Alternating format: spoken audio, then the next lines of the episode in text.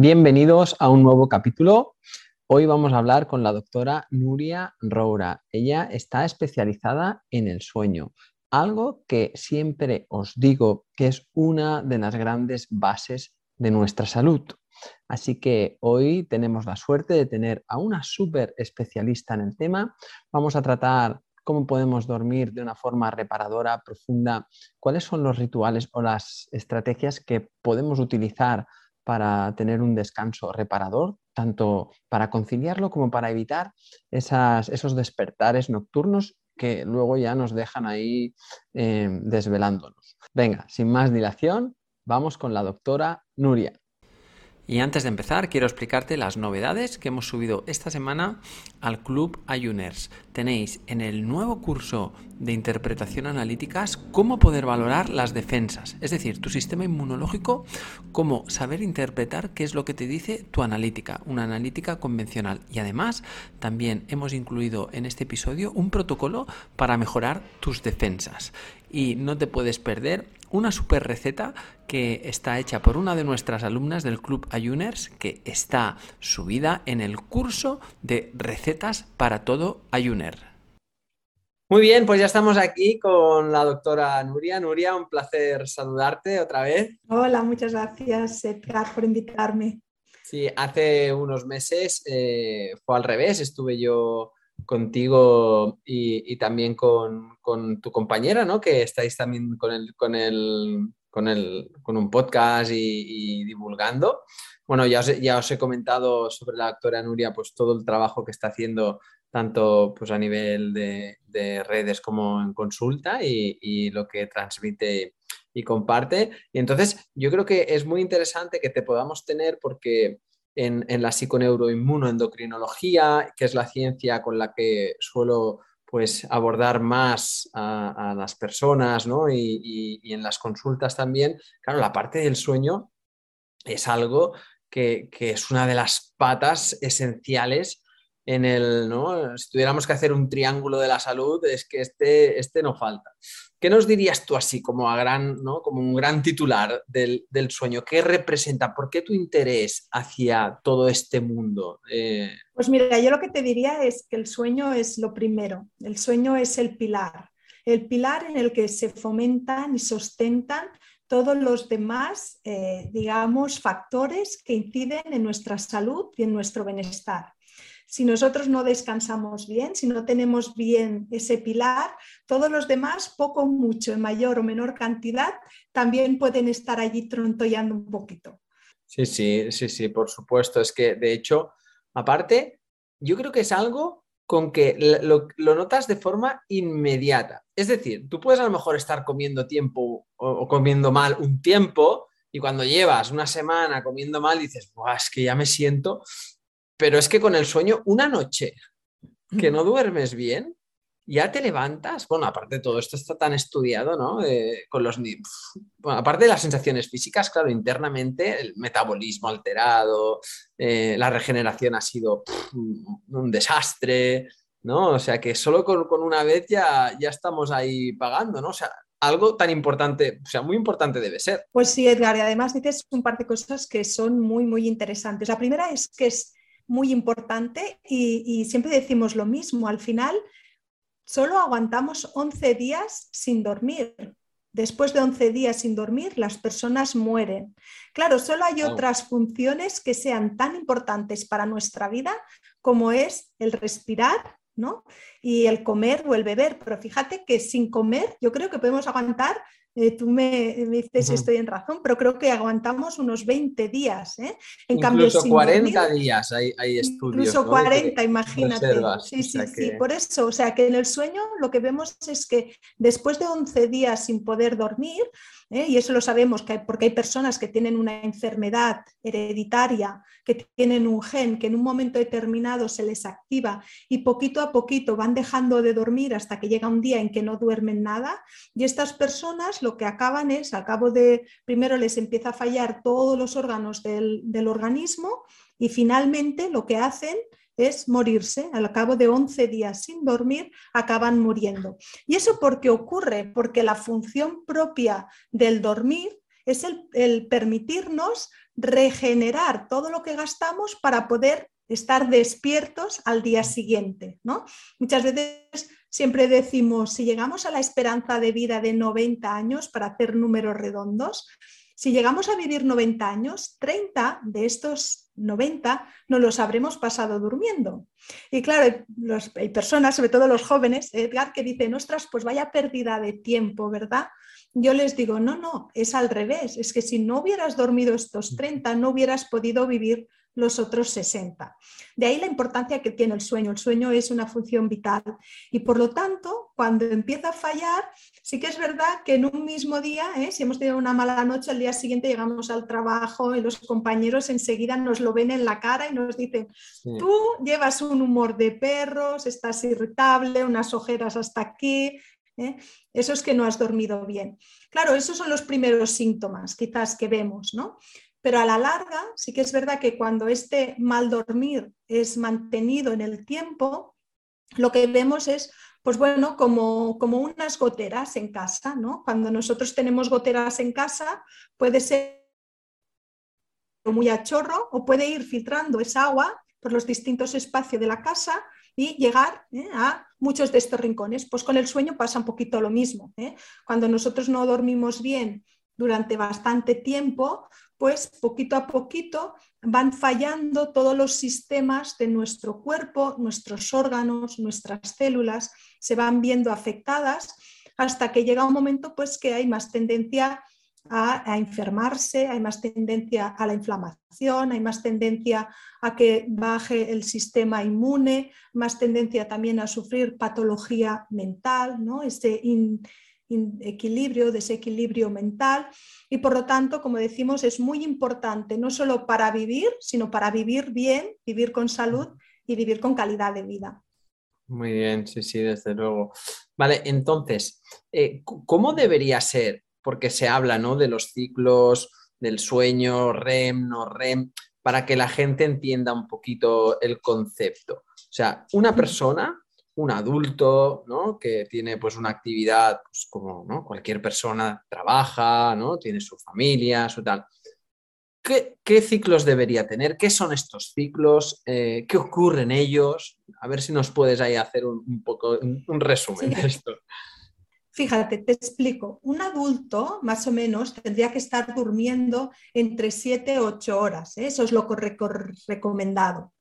Pero no es tanto a veces la cantidad, sino también la calidad. Y cuando hablamos de calidad es cuando entramos a hablar de estas fases y el grupo de fases hace un ciclo. Es decir, cuando nosotros dormimos tenemos que imaginarnos que es como si bajáramos peldaños de escaleras. ¿eh? Entramos primero a lo que es un sueño más ligero, luego entramos a la fase de sueño profundo y finalmente entramos en la fase REM, ¿eh? Digamos que hay una, dos, tres fases de profundidad de sueño y luego la fase REM.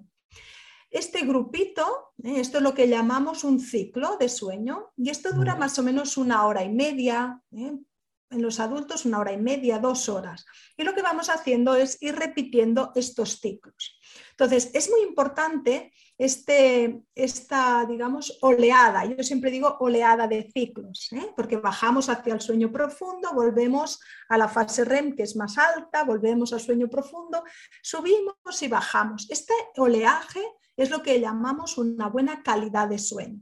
¿Y por qué? Porque tenemos que pasar en todas las fases y además con el tiempo que determina cada fase, porque en cada fase se repara una parte de nuestro organismo.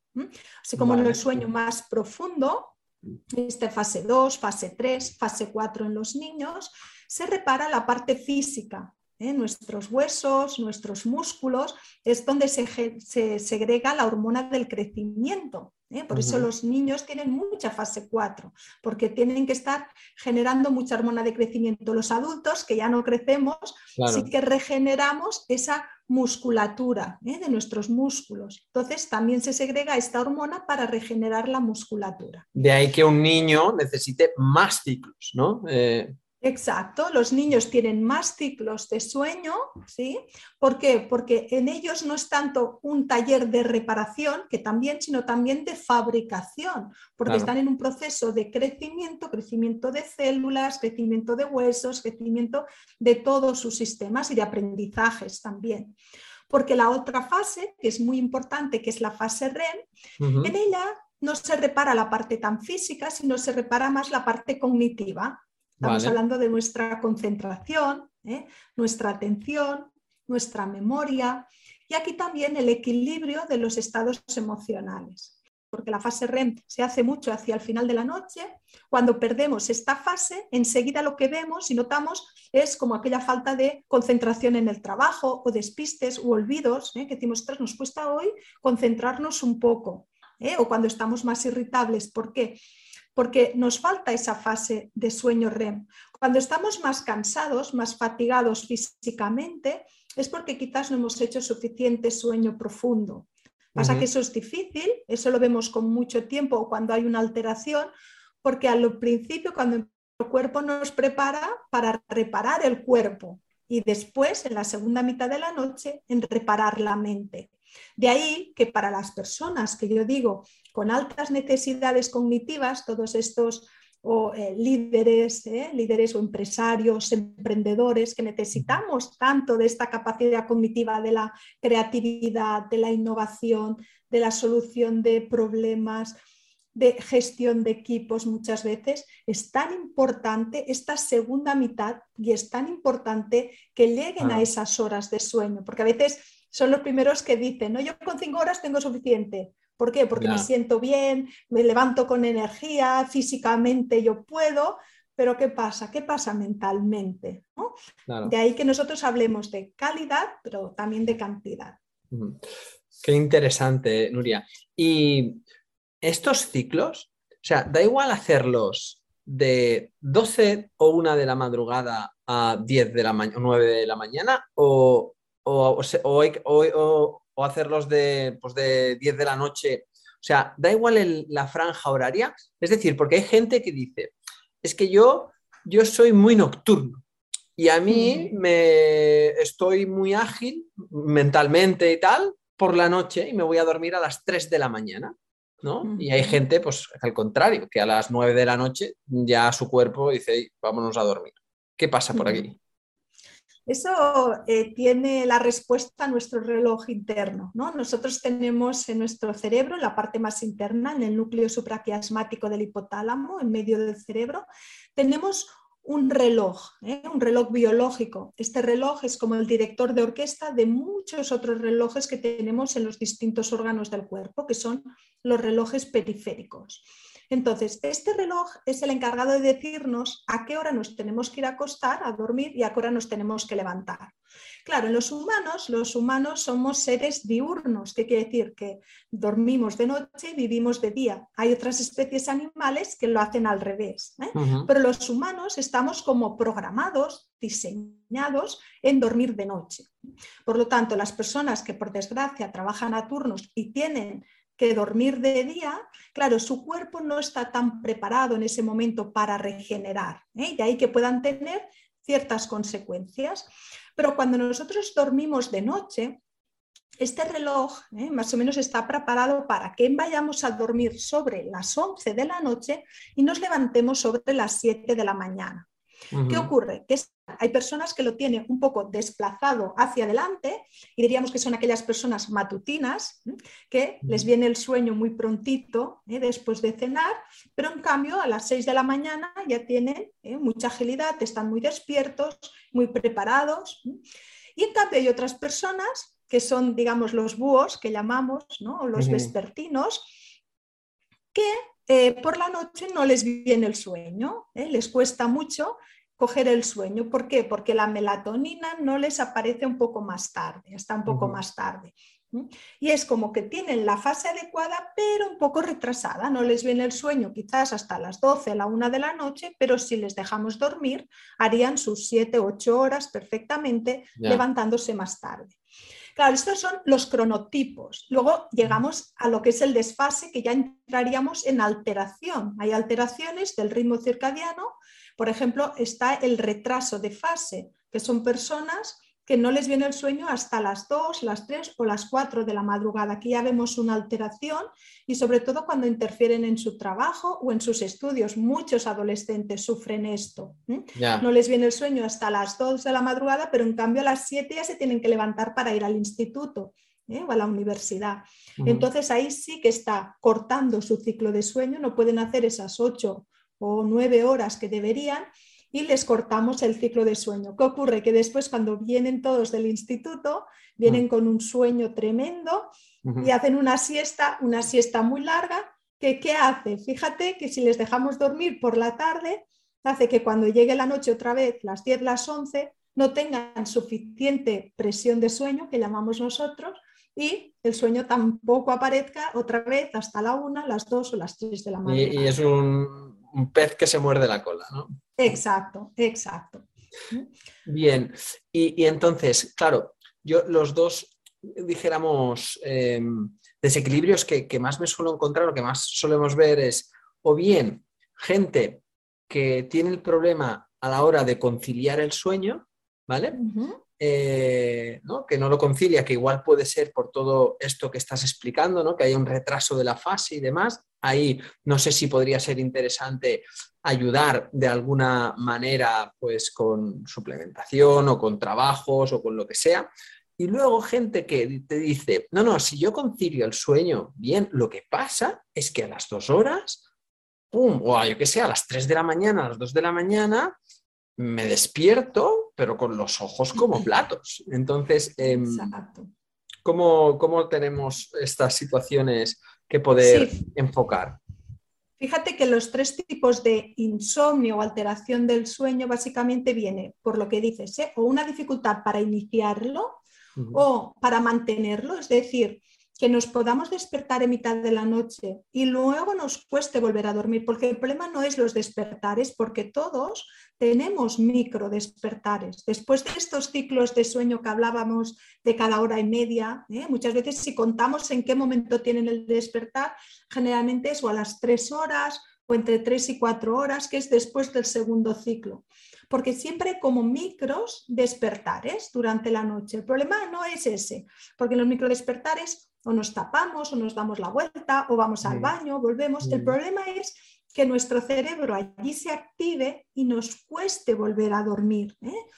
Y después está el tercer tipo, que es la gente que se duerme rápido, duerme seguido, pero se despierta antes de la hora. Es un despertar precoz, a las 4, a las 5 y ya no pueden volver a dormir más. ¿eh? Eso sería un poquito los tres tipos. Fíjate que siempre decimos lo mismo, el insomnio en sí es un síntoma y siempre hay que ir a buscar la causa, qué es lo que está provocando este mal dormir. Porque fíjate, yo ahora te decía, ¿eh? por ejemplo, te hablaba del retraso de fase y que como síntoma tiene que no pueden llegar a dormir hasta las 2 o las 3. Pero luego hay otra enfermedad, que es el síndrome de piernas inquietas, ¿eh? que es como una inquietud en las piernas que tienen que moverlas y con esa inquietud se ponen muchas veces más nerviosas porque generalmente son mujeres.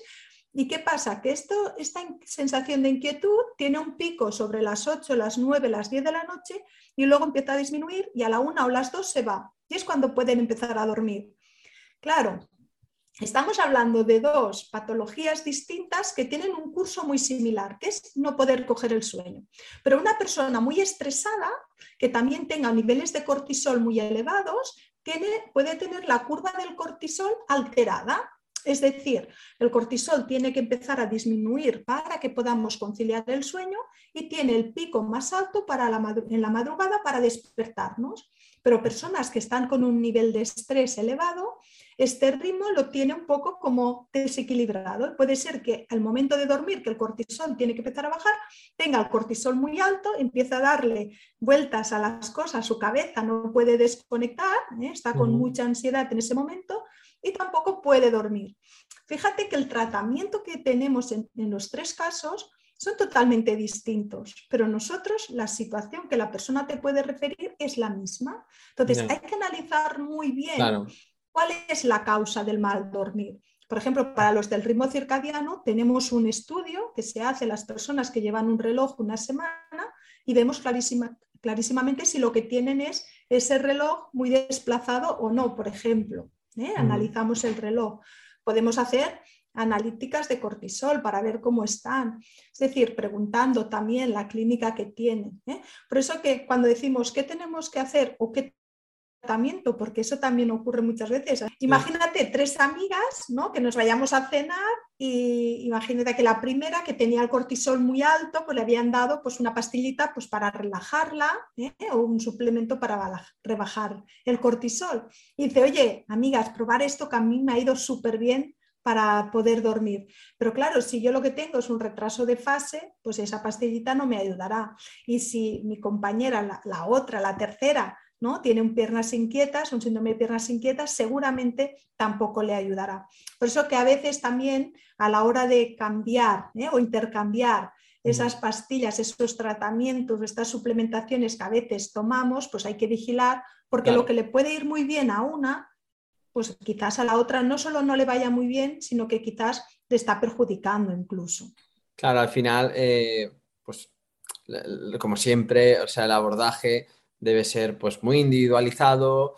Como veis, eh, eh, bueno, como estamos viendo, es, multifactorial, o sea, son muchos aspectos y cada persona pues tiene sus biorritmos y tiene aparte pues su, estrés, su tal, su película y que pues el abordaje pues, pues debe, debe personalizarse. Entonces, eh, al final es eso, ¿no? Ver un poco la visión. Es algo tan importante el sueño, como estamos viendo, que merece mucho la pena pues buscar un, enfoque adecuado para que realmente tener los resultados que, esperamos. Eh, un aspecto que es bastante común y que, y que nos encontramos también es, es que cuando la mujer entra en el periodo de la ¿no? perimenopausia, menopausia, tal, eh, de repente uno de los síntomas que es muy común es el insomnio. Entonces, eh, aquí Em, no sé si vosotros tenéis alguna vinculación con esta bajada hormonal, esta los estrógenos, qué función pueden llegar a tener también en esa conciliación del sueño. ¿no? Se habla de que el estrógeno, pues bien regulado y equilibrado, también ayuda a tener una buena inducción. Eh, esto lo, habéis también vosotros trabajado, lo, miráis y... Sí, sí, sí, está, está clarísimo que la mujer en las distintas etapas de su vida tiene factores que también le pueden incidir en su sueño. ¿vale? Así que, por ejemplo, la menopausia es un momento vital en el que hay mucha alteración del sueño.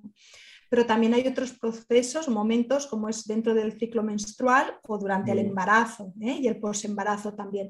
Pero sí que es verdad que la menopausia se juntan no solo el proceso de la menopausia, sino que también la mujer se hace mayor. ¿eh? Igualmente que cuando el hombre se hace mayor tiene unos cambios en su sueño, en la mujer también. Y estos vienen agravados por dos cosas. Una es por la pérdida de esta hormona, ¿eh? que puede sobre todo em, aumentar la prevalencia de ciertas patologías como es la apnea del sueño, el roncar y hacer apneas. También por ese aumento ¿no? aumento de peso o, esa mala distribución o cambio de distribución en la grasa corporal de las mujeres. Y luego la temperatura, ¿no? los cambios de temperatura, los sofocos típicos también en la mujer menopáusica, también está afectando mucho el sueño y el descanso. ¿Por qué? Porque el ritmo de temperatura es un ritmo que también está muy unido al sueño. Cuando nosotros empezamos a dormir, nuestra temperatura tiene que disminuir, nuestra temperatura que tiene que estar baja, bajamos un grado, un grado y medio. Por eso siempre decimos espacios fríos. En cambio, cuando nuestra temperatura en la madrugada empieza a subir, el cerebro que ve, uy, sube la temperatura, es momento de despertar.